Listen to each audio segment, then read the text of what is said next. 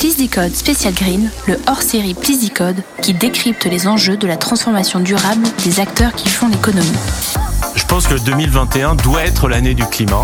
La COP26 de Glasgow euh, marque encore une nouvelle étape à l'automne. Et aujourd'hui, la biodiversité est, à vrai dire, la richesse de la nature et de l'écosystème. Il y a quatre choses que l'IA sait très bien faire et qui peuvent vraiment aider sur les enjeux climatiques.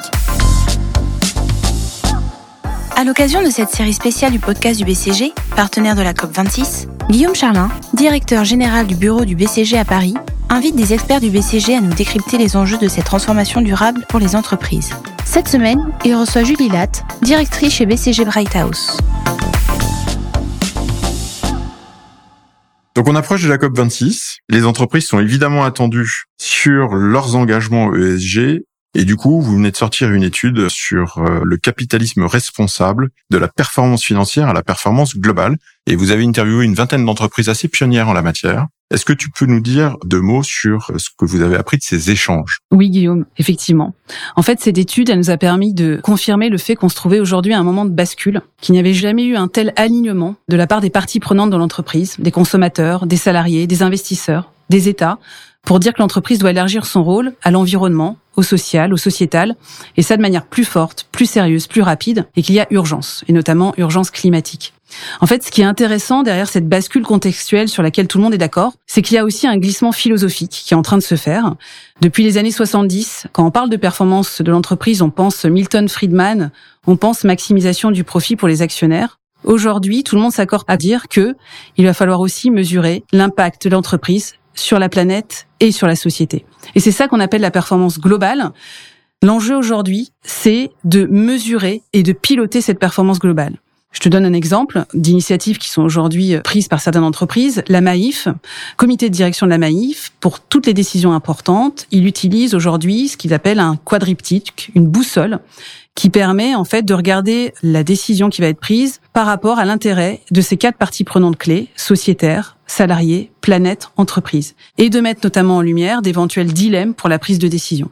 Et c'est ça qu'on appelle la performance globale, c'est vraiment avoir une vision holistique, et c'est l'entreprise qui avance sur deux jambes, le financier et l'extra-financier. Et du coup, comment est-ce que ça se matérialise concrètement et où en sont les entreprises en France? Alors, il y a des initiatives qui émergent, euh, mais c'est vrai que dans l'ensemble, ça reste immature inégal. On sent qu'il y a un mouvement de fond, mais qui demande encore à, à s'accélérer, à éclore et à s'harmoniser.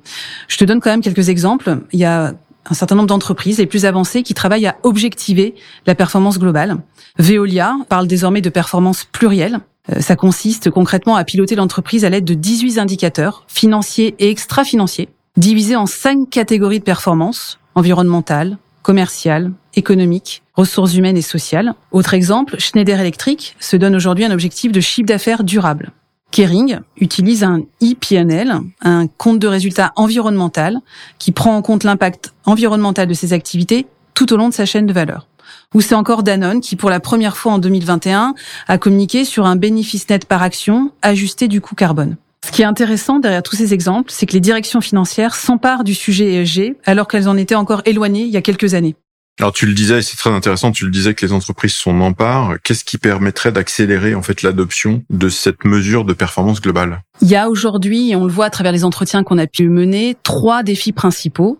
Le premier, c'est l'harmonisation et la fiabilité des données extra-financières des notations, des labels, des certifications. Il y en a un peu dans tous les sens euh, dans le monde. D'ailleurs, euh, on a du mal à s'y retrouver.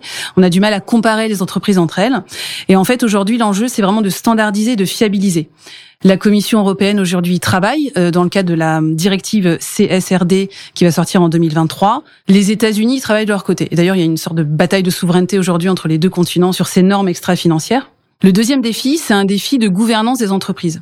Alors ça passe par notamment faire monter les conseils d'administration en compétences sur ces sujets ESG. C'est en cours. Il y a euh, plus de la moitié du SBF 120 qui a des comités RSE auprès des conseils d'administration.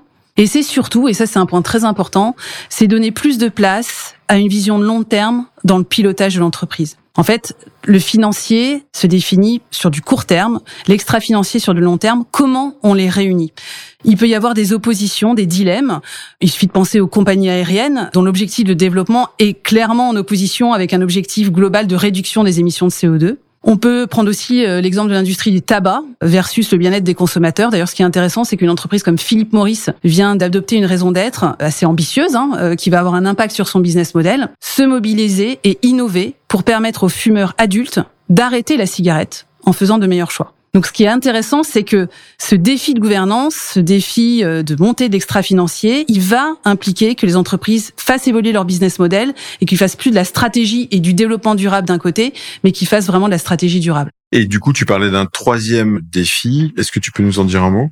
Oui, alors c'est euh, celui du pilotage des organisations. En fait, euh, pour que ça fonctionne, il faut faire redescendre l'ESG à tous les niveaux de l'entreprise. Bon, ça passe par la formation des salariés, mais ça passe aussi par le fait de revoir sa chaîne de valeur. Et alors revoir sa chaîne de valeur, c'est pas uniquement travailler sur la réduction de ses externalités négatives, mais c'est aussi avoir un impact positif sur la planète et sur la société. Encore un exemple, un groupe hôtelier aujourd'hui, euh, généralement, quand il fait des cartes de fidélité pour ses clients, plus euh, le client passe de nuitée dans les hôtels, plus il est récompensé. Est-ce que euh, la révolution, entre guillemets, la montée de l'ESG et la performance globale n'implique pas de faire différemment, de récompenser peut-être les clients qui euh, sont les moins polluants dans leur trajet jusqu'aux hôtels, ceux qui consomment de manière euh, la plus durable dans les restaurants, ceux qui consomment aussi peut-être de manière plus durable dans les chambres, qui ne demandent pas un renouvellement par exemple du linge dans les chambres. Et puis enfin, piloter différemment, c'est aussi inciter différemment. Et donc, c'est indexer les rémunérations, notamment du comité de direction, mais pas que, de toute l'entreprise sur des objectifs ESG.